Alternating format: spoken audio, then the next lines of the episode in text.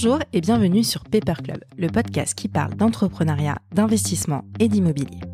À chaque épisode, vous découvrirez avec moi des entrepreneurs et des experts qui viennent nous parler de leur parcours, de leur point de vue et surtout partager avec nous leurs meilleurs conseils.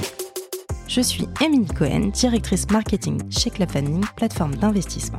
Et je reçois à chaque épisode des entrepreneurs qui nous inspirent et qui, je suis sûre, vous inspireront aussi. Retrouvez à la fin de l'épisode l'opportunité d'investissement de la semaine sélectionnée par nos équipes. Bonne écoute et bienvenue dans le club.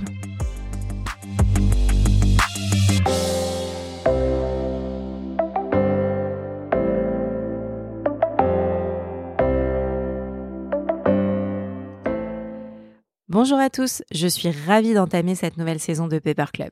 Vous avez été très nombreux à nous écouter l'année dernière et si vous êtes de passage pour la première fois par ici, bienvenue dans le club. Pour cette saison 3, nous allons explorer le monde de la tech, mais sans oublier nos fondamentaux, ceux qui font le monde immobilier d'hier, d'aujourd'hui et de demain. L'invité que je reçois dans cet épisode était donc une évidence. Vous connaissez sûrement l'entreprise qui l'a fondée, je parle bien sûr de Preto. Sa mission, proposer des solutions de courtage 100% digital pour garantir un parcours sans embûches. En un mot, Preto est l'expert en ligne du crédit immobilier. Derrière cette promesse, il y a Pierre Chapon, l'un des cofondateurs.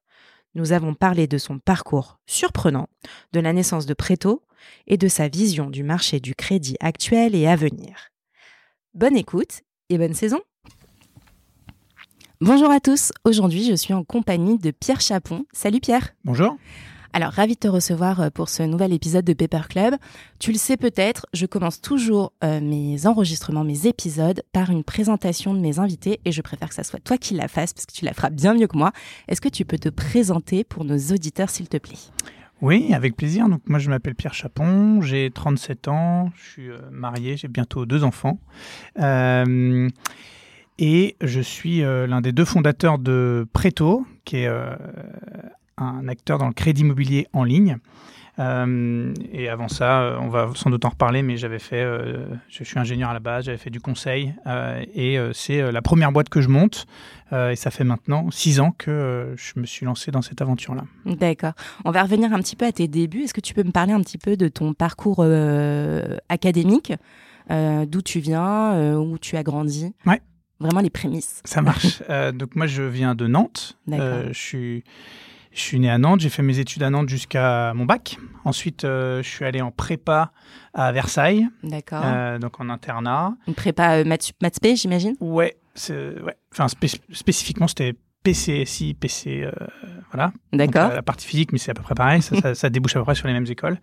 et ensuite, j'ai intégré Polytechnique en 2005. D'accord. Euh, donc voilà, après, donc Polytechnique, c'est sur plusieurs années. La dernière année se fait euh, dans une école euh, autre, une école d'application. Et moi, j'avais choisi d'aller à l'étranger. Donc j'ai fait un double diplôme à Madrid, dans une école d'ingénieur à Madrid. D'accord. voilà. Ok. Mais alors, tout le monde idéalise X, voilà. Est-ce que toi, c'était vraiment un choix ou, enfin, tu l'as eu? Quand tu as passé les concours, tu l'as eu, donc tu t'es dit que, évidemment. Mais est-ce que tu avais ce, cette, euh, cette envie aussi euh, d'aller dans cette école pour le côté un peu nation, enfin service civique ou pas du tout Est-ce que c'est si alors service civique pas trop Si j'avais vraiment l'intérêt double de l'excellence scientifique. Ouais, bah, et le côté très très généraliste parce que quand au lycée et en prépa j'étais vraiment quand même très très intéressé par par les sciences.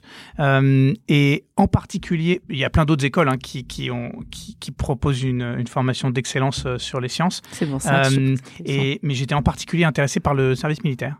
Euh, j'avais eu la chance de croiser en première année de prépa des anciens euh, de la même prépa qu'avait intégré Polytechnique et euh, c'est un peu la tradition. Ils reviennent euh, lors de leur première année d'école, ils reviennent voir les, les, petits jeunes de prépa mhm. et donc bah, ça permet de discuter. Tiens, tu fais quoi et tout.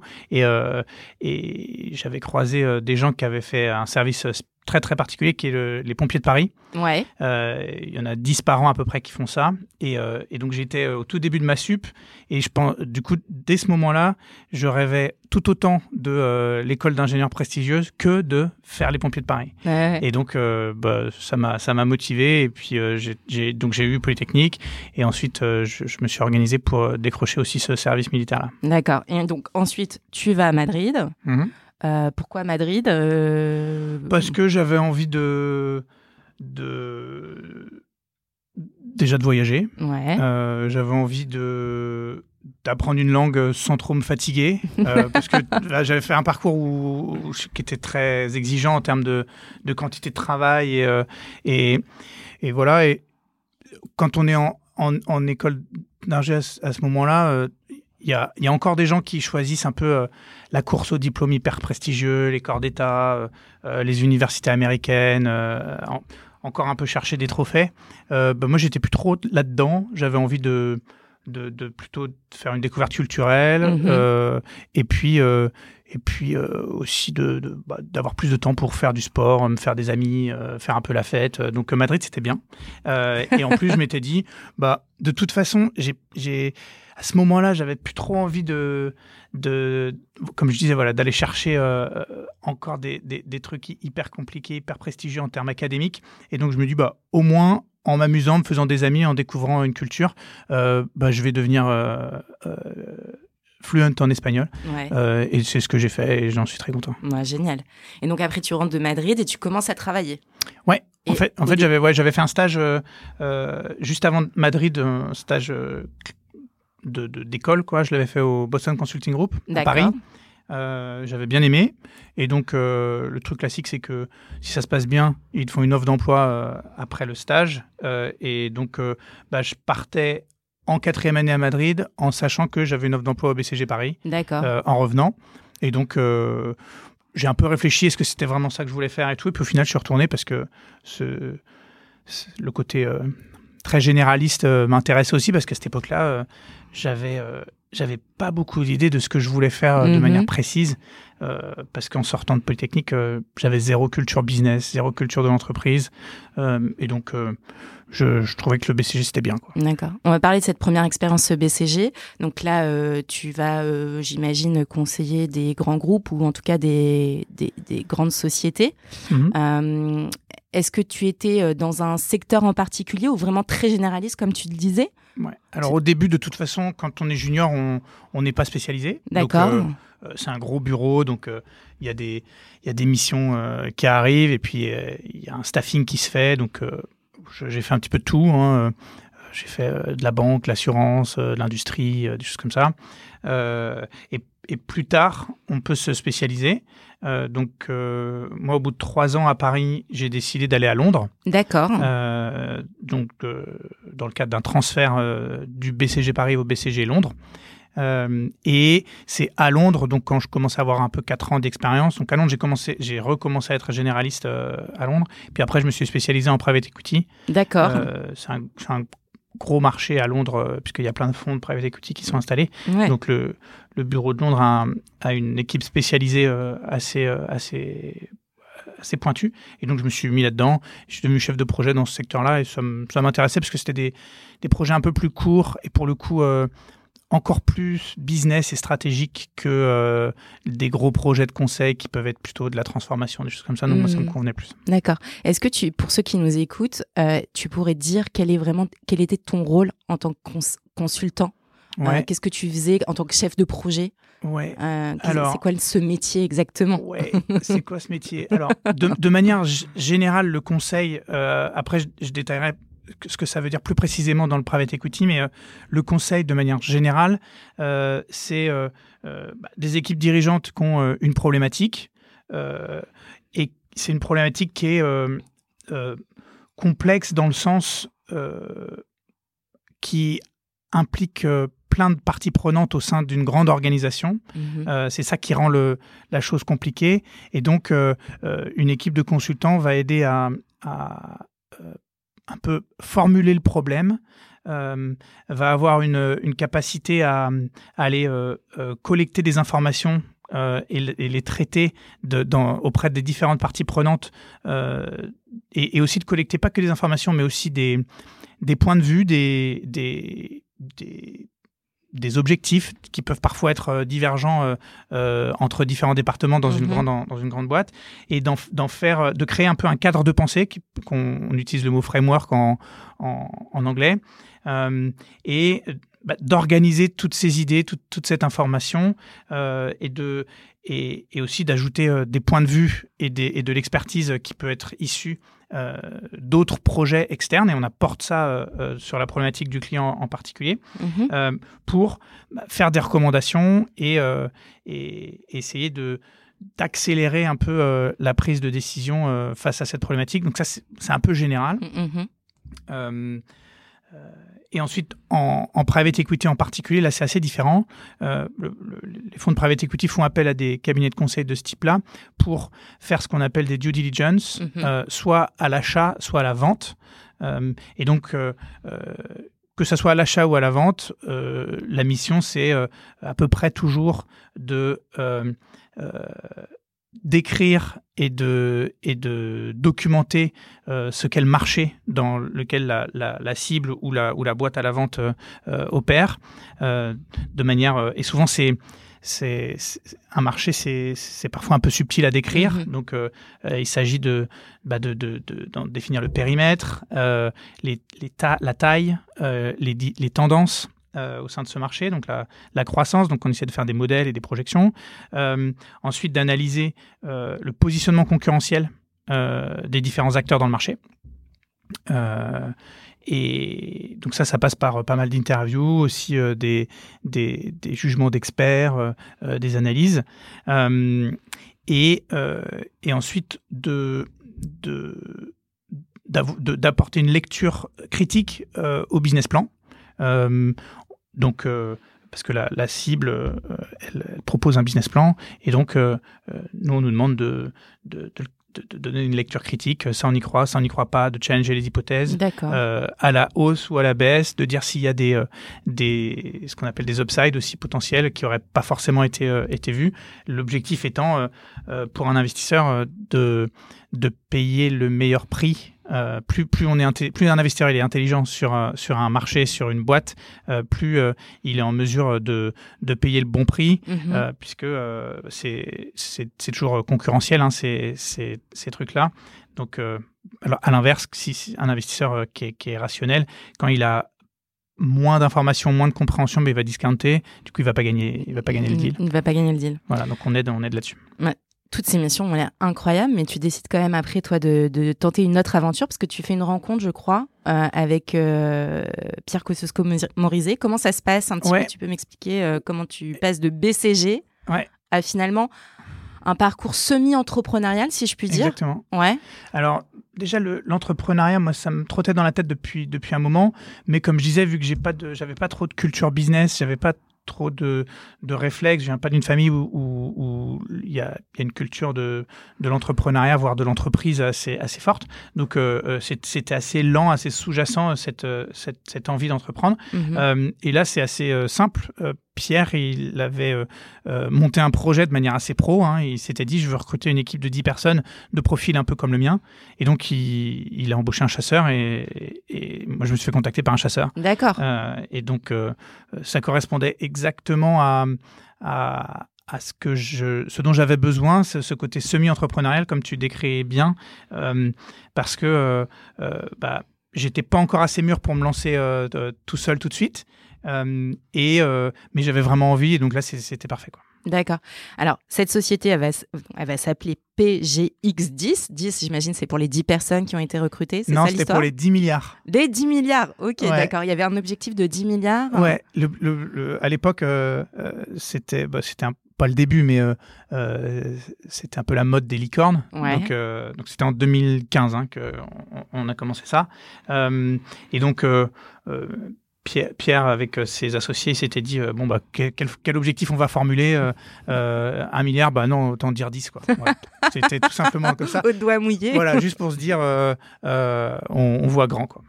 Bon bah c'est un bel objectif. Alors qu'est-ce que tu as fait pendant cette période PGX 10 Qu'est-ce que de quoi tu t'occupais Ouais. Alors on s'occupait, on est donc on était une équipe de 10 personnes à peu près du, même profil que, que le mien. Ouais.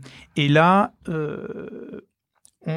Pierre, l'objectif général, c'était d'étudier plusieurs secteurs stratégiques, euh, l'éducation, la santé, euh, l'énergie, euh, il y en avait cinq en tout, qu'on n'a pas eu le temps de tous couvrir d'ailleurs, j'y reviendrai, et de, dans le but d'identifier une énorme opportunité business à lancer tous ensemble.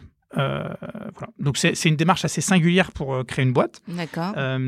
Et, du coup concrètement ce qu'on faisait, bah, c'est qu'on s'organisait par, par petites équipes quand on prenait par exemple euh, euh, l'énergie, eh ben, on, découpait le, sujet en différentes euh, problématiques et puis on, les creusait par petites équipes et on, parlait à plein d'entrepreneurs, plein d'acteurs du secteur, on faisait des analyses de marché et, on cherchait un petit peu l'idée à, faire dans, dans tous ces domaines-là. C'est hyper intéressant. Ouais. C'est hyper intéressant. Et alors toi, tu me dis, tu n'as pas fait les cinq euh, domaines que tu m'as cités. Vous avez commencé par quel euh, secteur d'activité? On a... Moi, je ne suis pas arrivé au tout début. Ils avaient déjà couvert l'agriculture. D'accord. Ah ouais. Euh, ouais. Ensuite, on a fait. Moi, j'ai. On a travaillé ensuite sur la santé, c'est sûr, l'énergie.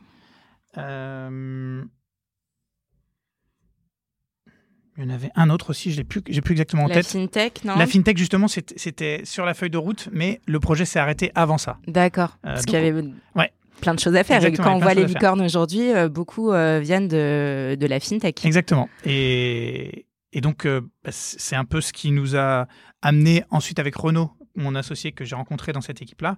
Euh, ah, il était chez euh, Il était chez PGX10 aussi. C'est comme ça qu'on s'est rencontrés. On se connaissait pas avant. D'accord. Euh, et, donc, quand le projet s'est arrêté, on s'est dit, bah, nous, on a envie de creuser la fintech. Et donc, on n'a pas pu le faire avant, mais on va le faire juste à deux. Et c'est ce qu'on a fait. D'accord. Donc, vous avez quitté PGX10 le projet s'est arrêté en fait parce que Pierre et, ah, et, ses associés se sont dit bah en fait c'est c'est pas trop ça qu'on souhaite faire euh, pour la suite. Euh, et donc, euh, ils, ont, ils ont arrêté le mm. truc.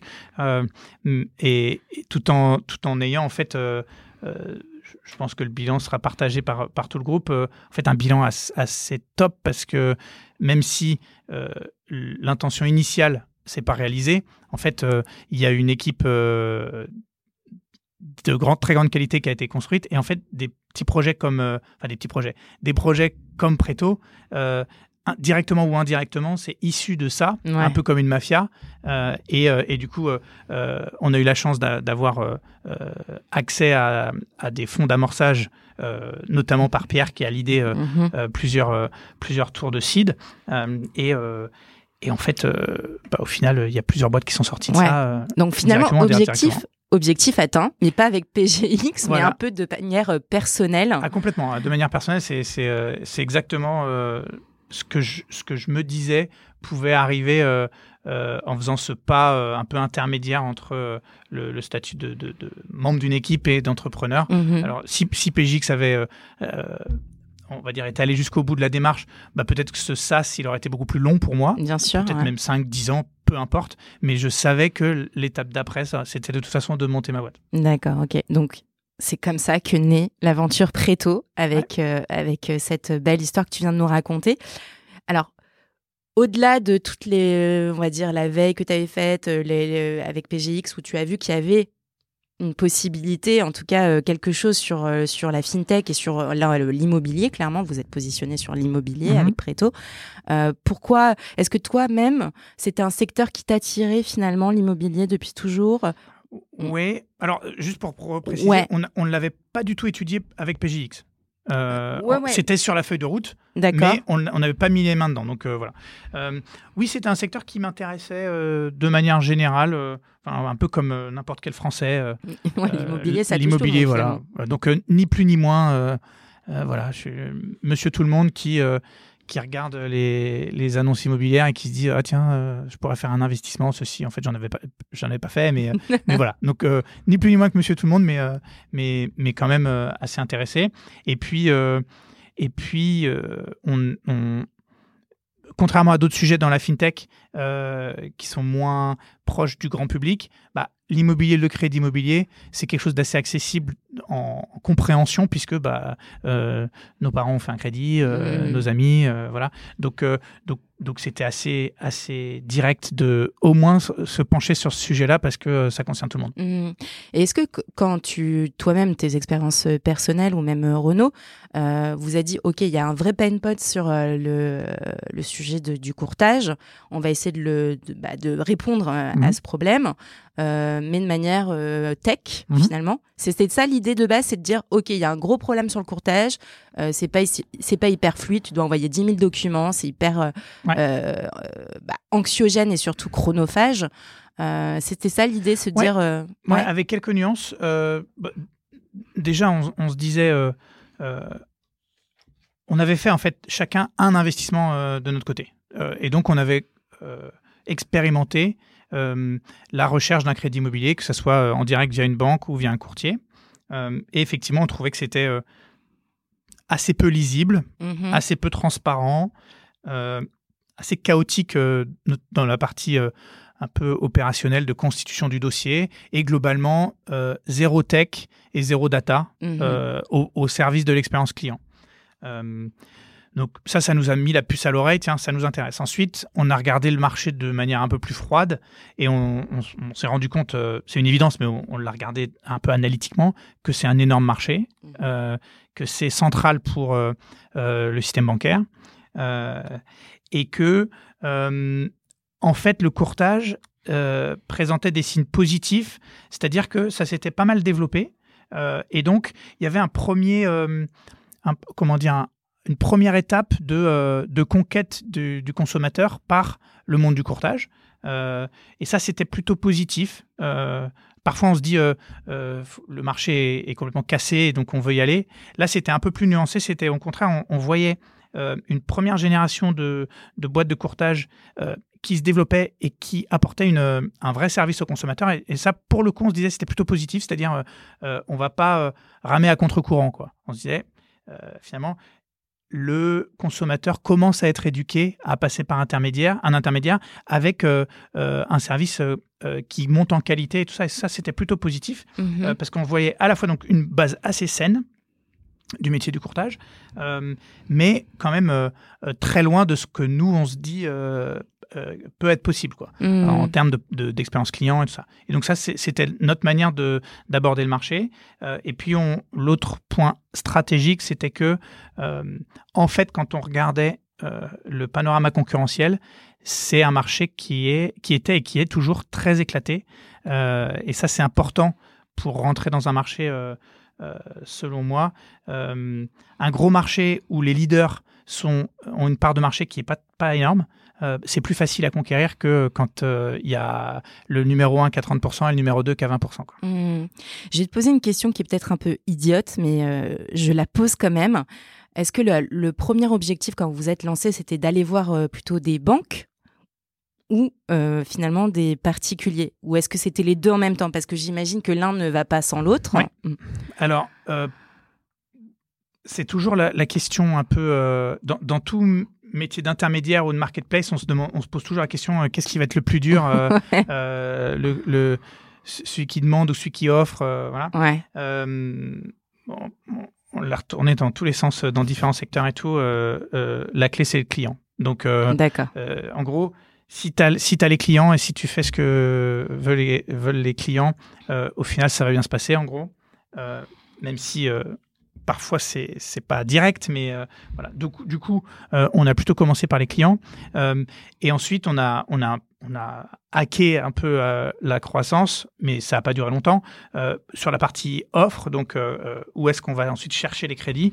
Bah, Au début, on n'avait pas de banque ou très peu de banques, et le temps qu'on ait assez de banques référencées, on, faisait de l'apport d'affaires pour des courtiers. D'accord. C'est assez classique. En tout cas, c'était hyper naturel pour nous. Euh, on était bon pour euh, acquérir du client euh, et, et, les premiers clients, on les a, on les a transformés finalement euh, avec des courtiers euh, partenaires et on faisait un partage de commissions voilà, en tant Mhm. qu'apporteur d'affaires. Et le fait que vous soyez euh, très tech, première peut-être idée reçue, on se dit que c'est surtout des primo-accédants, ou en tout cas des plus jeunes qui viennent vous voir. Est-ce que c'est toujours la réalité aujourd'hui? Alors, euh, ça se dilue Ouais. progressivement, euh, mais oui, au, au début, et, et on a encore un biais, mais oui, c'est surtout des, des plus jeunes. Voilà, D'accord. Mais pas des- forcément des primo-accédants? Non, pas forcément. Il y a des investisseurs, euh, des, des secondo-accédants aussi. D'accord. L'autre aspect, c'est un peu socio-démo. Donc oui, des, plus jeunes et en fait des, des CSP plutôt plus. euh, qui sont plus au, au- à la consommation euh, à distance, qui euh, ont en fait moins de, plus d'aisance à, f- à- à faire confiance à, à un service en ligne et, et à, du conseil sans rencontre physique. On, a, on a observé que ça parle beaucoup à des CSP+, là où des gens qui ont euh, finalement moins de moins d'éducation financière euh, peuvent être un peu plus méfiants et donc euh, le fait de rencontrer quelqu'un en physique ou d'aller voir directement sa banque dans un bureau euh, dès le début, euh, ça peut rassurer. Euh, bon, ce qu'on voit, c'est que ça change parce que progressivement, euh, euh, tout le monde, euh, quelle que soit la CSP, euh, a de plus en plus confiance dans des services en ligne, c'est c'est- c'est évident, mais Mhm. euh, mais il y avait ces deux biais-là, donc un peu plus jeune et, euh, et franchement plus CSP plus euh, au départ, et on, on l'a encore euh, toujours cette, euh, ce biais-là. D'accord. Bon, du coup, j'ai envie de te parler. euh, L'année dernière, on avait reçu euh, Guillaume Miotier de Meilleur Taux. Mhm. On avait bien év- évidemment parlé de, de Préto. Mhm. Euh, donc, eux, ils ont quand même encore des boutiques pignon Ouais. sur rue, etc. Ce qui fait la différence de Préto. hein. Finalement, vous, vous n'avez pas. Mais vous avez quand même des conseillers derrière qui, peuvent renseigner, conseiller sur le, le dossier des, des acquéreurs. Ah, Tout à fait, tout à fait. C'est un service vraiment hybride. Il y, a, y a une partie de, de la simulation initiale, la constitution du dossier et, la, et le suivi de la progression de la, de la recherche de financement. Ça, c'est très largement euh, encapsulé dans une plateforme digitale, mais euh, on a euh, des, des conseillers salariés qui, euh, qui sont l'interlocuteur dédié de, des emprunteurs, avec euh, énormément d'échanges téléphoniques, euh, maintenant de plus en plus de visio. Mhm. et donc, la seule différence, c'est à distance ou pas. C'est pas euh, euh, il y, a, il y a du conseil ou pas. Ouais, ouais. Euh, ma vision, c'est même que, en fait, le, le fait d'être à distance et le fait d'avoir finalement une, une équipe centralisée d'experts, là on en a bientôt 80, en fait, ça permet de d'être d'être encore plus pointu dans le conseil qu'on offre euh, aux clients parce qu'on peut mettre euh, on peut faire un peu du matching en face euh, d'un certain type de besoin parce que c'est hyper divers hein, le crédit immobilier. On peut mettre la bonne expertise et donc quand on s'est lancé le marché se disait potentiellement bah, dû à distance par internet le conseil va être moins bon que d'aller voir des gens en physique.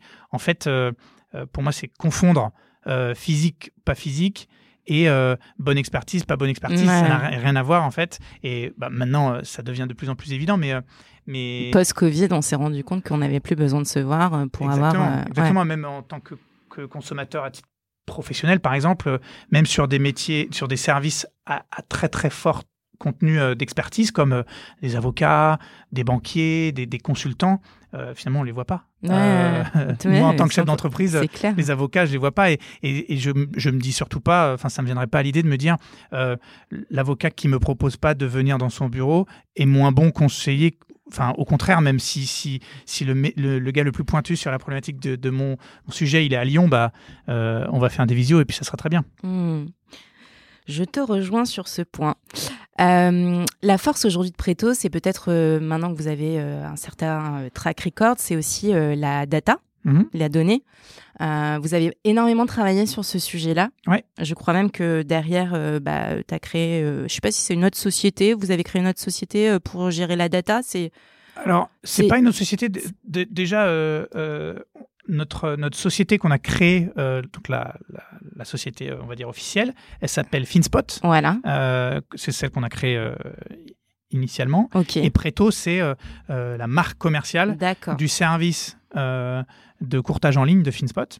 ça, ça traduit le fait qu'on avait dès le départ une vision assez ouverte de notre rôle sur la chaîne de valeur du crédit immobilier. et on s'est dit, bah, on va commencer par le meilleur service de, courtage en direct auprès des consommateurs euh, et, avec un, service à distance. Euh, et ensuite, on, sait bien que dans un marché qui est tellement gros, euh, il y aura d'autres, on va dire, modalités de distribution, modalités de collaboration avec les banques qui, s'ouvriront. après, on est, on est focus et on est patient, donc on, a attendu, on a fait cinq ans un seul produit, un seul service pour essayer de très bien le faire. mais là, depuis cette année, on, on l'a ouvert à d'autres, euh, un autre mode de distribution. Un autre mode de... on en parlera peut-être. D'accord. Ok. J'ai envie de faire un focus sur l'immobilier parce que là où aujourd'hui on se parle, euh, il y a quand même un sujet sur l'octroi des crédits euh, IMO.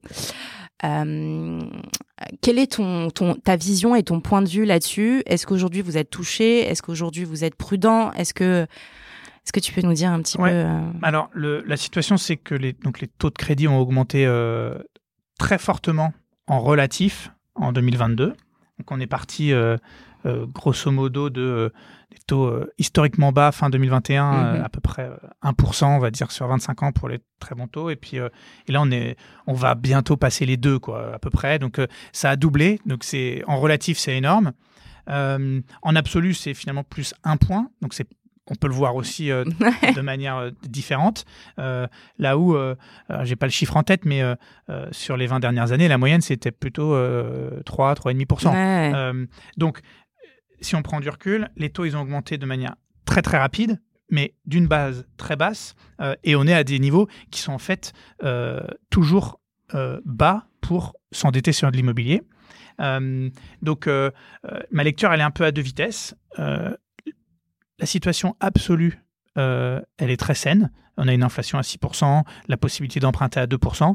Euh, donc, euh, il faut toujours, en tant que consommateur, si on le peut, s'endetter sur l'immobilier dans des conditions comme ça. Après, la rapidité de l'augmentation, ça crée des turbulences. ça crée de l'anxiété un peu naturelle euh, des, consommateurs et ça crée aussi des, phénomènes un peu techniques euh, autour du taux d'usure euh, qui bloquent une partie de, des octrois de crédit parce que la formule de calcul elle est, elle est un peu obsolète. Mhm. mais ça c'est quelque chose de temporaire. donc, donc voilà. Mais concrètement, ça veut dire quoi? Ça veut dire que sur le court terme, là en ce moment et, sur la deuxième partie de l'année, euh, le marché est un peu, euh, est un peu ralenti. Euh, et après, il va se passer quelque chose d'assez classique, je pense. Hein, c'est le crédit se renchérit parce que la hausse, elle va continuer. Mm-hmm. et donc, les prix peuvent s'ajuster. soit dans les zones tendues, la hausse se calme, soit dans des zones un peu moins tendues, les prix peuvent baisser un petit peu. ça, c'est la vie normale d'un marché immobilier. Ok.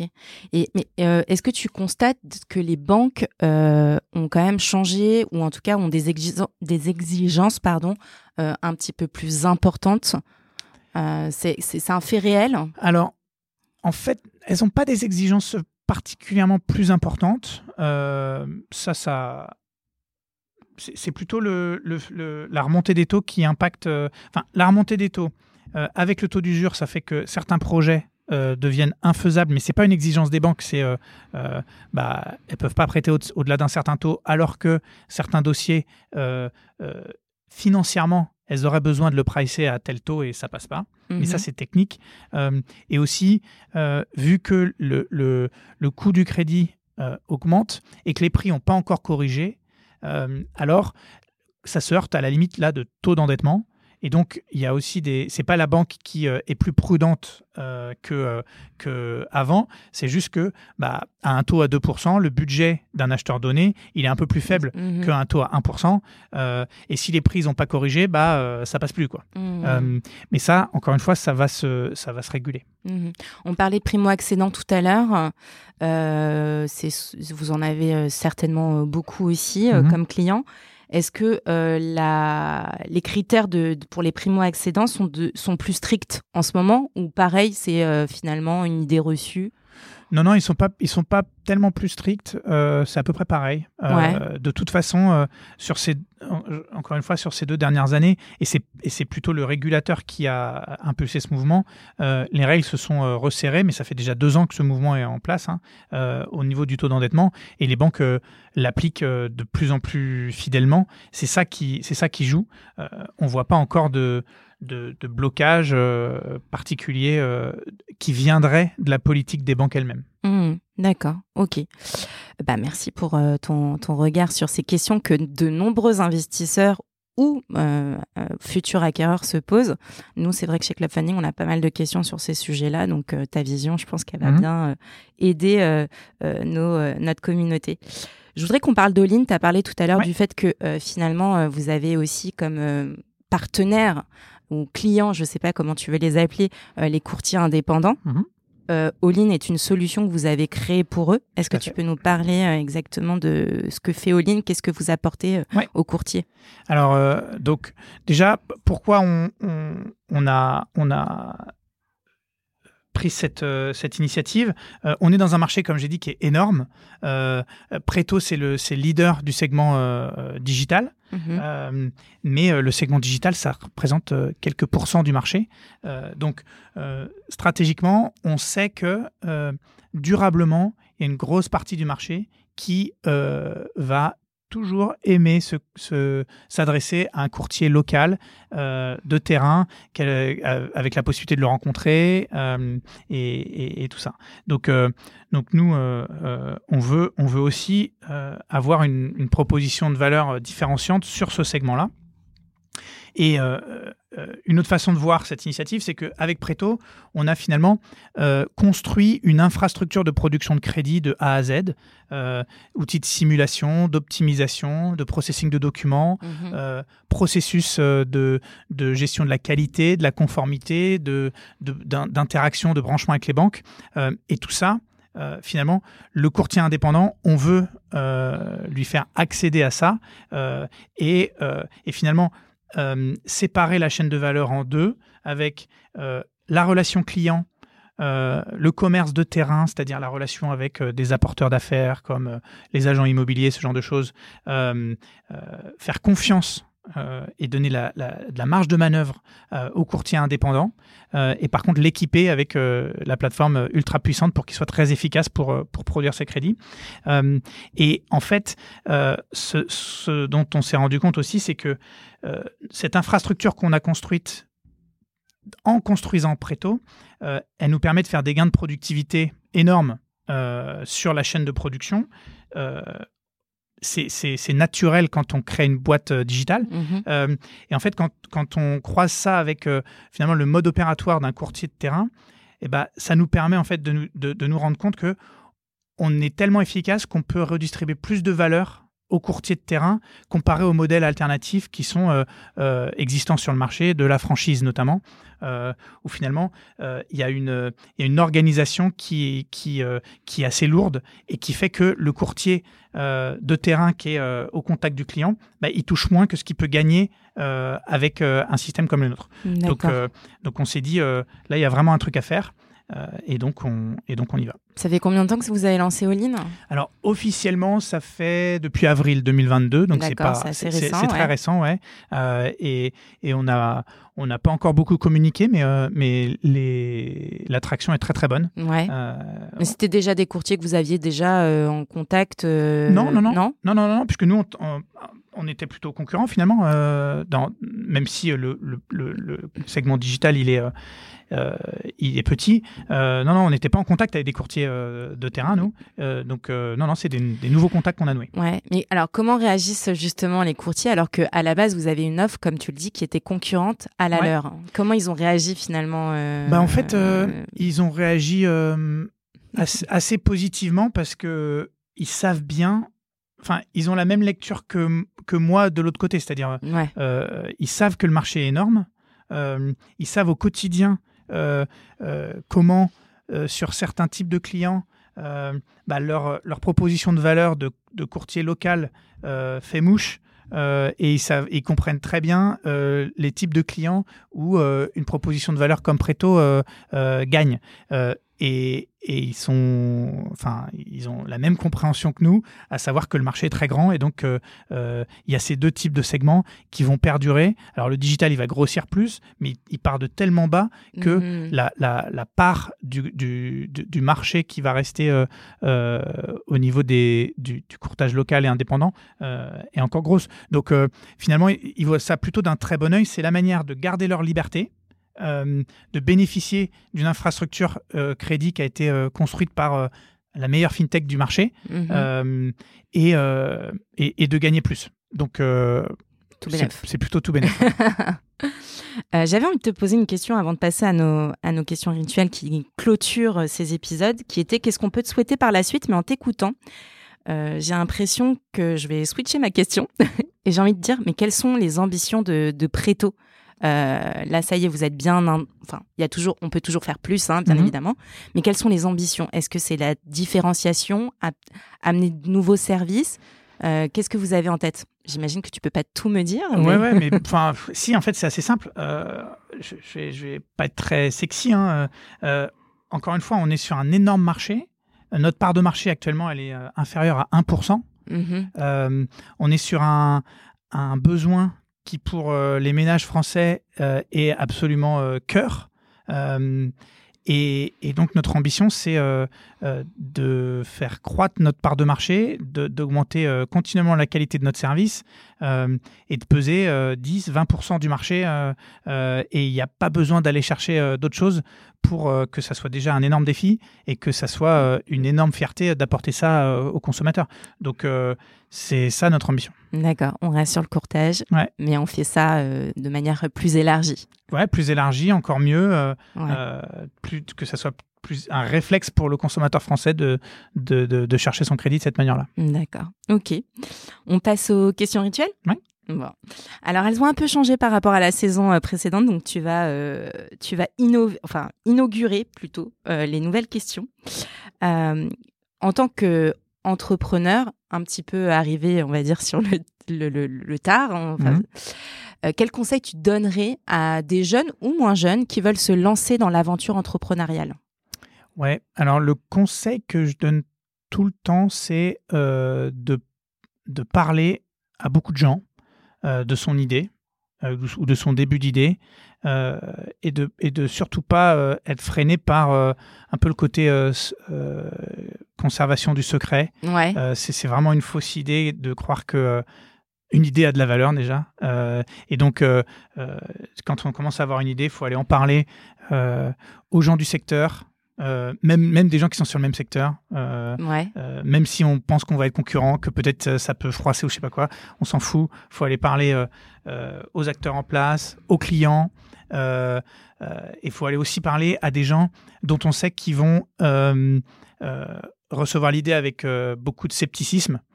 parce qu'en fait, ça va permettre de d'identifier les dimensions clés. Parce que- même quelqu'un qui va, on va pitcher l'idée, qui va dire non non mais j'y crois pas, euh, euh, c'est dans le pourquoi derrière que c'est intéressant, mais pourquoi, ok. Et ensuite, bah, euh, il a peut-être pas raison ou, il a peut-être raison sur certains points de, du pourquoi il y croit pas, mais en tout cas la dimension, c'est-à-dire la, le sujet ou les différents sujets qu'il va extraire face à cette question-là, et ceux-là, ils sont hyper importants. Donc ça va, ça, ça crée un peu le framework de euh, euh, pourquoi ça marche, pourquoi ça marche pas. Et ensuite, où on, où on- où on gagne, c'est euh, si sur ces dimensions, bah, eux, ils pensent A et moi, je pense B. C'est là où on prend les paris. Mais, mais il, faut, il faut vraiment se confronter. Pour... En fait, on a le droit d'avoir une réponse différente. D'ailleurs, c'est en général si on a une réponse différente qu'on peut euh, gagner des parts de marché de manière euh, euh, hyper forte. Par contre, on ne peut pas se permettre de ne pas avoir toutes les questions. Euh, Ouais. Et ça, il n'y a pas d'autre moyen rapide que d'aller voir tout ce petit monde et surtout pas se dire que qu'on va se faire piquer l'idée parce qu'en général, les gens, ils ont autre chose à faire. Bah ouais, ouais. Et euh, bah, du coup, j'ai envie de te poser une question par rapport à ta réponse. Et toi, il y a des sceptiques qui finalement aujourd'hui te disent euh, Ah bah euh, finalement, t'avais raison? Ou pas trop? Je sais, j'ai sans doute, sans doute qu'ils, enfin, je sais pas si je les, je les recroise, mais euh, en tout cas, ils m'ont aidé à, à extraire les questions à traiter, quoi. tu vois, ouais. Mais donc non, ils disent pas, mais toute façon, c'est le, résultat qu'il montre. Oui, ouais, tout à fait. Euh, du coup, deuxième question rituelle. Euh, quel est l'entrepreneur qui t'inspire ou que tu trouves hyper inspirant? Eh ben, il n'y en, a pas un en particulier. Et, euh, et, et, de manière générale, je ne suis, pas très, je suis pas très icône. Ouais. et, je, et, je me méfie un petit peu de, de ça parce que je pense qu'on. Pour, pour créer quelque chose de profond dans la durée, il euh, faut globalement être soi-même. et, et, je suis plutôt inspiré par, euh, euh, par petites touches de plein de types de gens, pas que des entrepreneurs d'ailleurs. Ouais. et je pense que c'est. Tu veux nous citer un exemple? Non. Bah, je, je suis inspiré par, par des, salariés de chez Preto qui sont excellents et, et, qui, et qui font euh, euh, tel truc de manière euh, exceptionnelle. je suis inspiré par des gens de ma famille qui viennent d'un secteur complètement différent et, et qui peuvent avoir, je sais pas, un regard sur les choses singulier. Mhm. Je suis inspiré par, j'ai fait la, la, rentrée, première rentrée des classes de ma fille, je suis inspiré par le directeur que je trouve punchy, hyper attentionné, euh, carré et tout. Euh, et je me dis, euh, sans doute, ça fait très longtemps qu'il fait un peu ce même métier-là. Il a, il a autant d'énergie toujours. Et, enfin, ouais. Et, je me dis que ça, c'est une, une, bonne manière aussi d'être inclusif parce que les, pour créer une entreprise, alors toute entreprise, mais Préto, celle que je connais en particulier, il y a besoin de, de talents tellement différents euh, comme je le disais, il y, a, de la relation client. Donc, euh, il y a des gens opérationnels dans le conseil, dans l'empathie et tout. Il y a des ingénieurs et tout.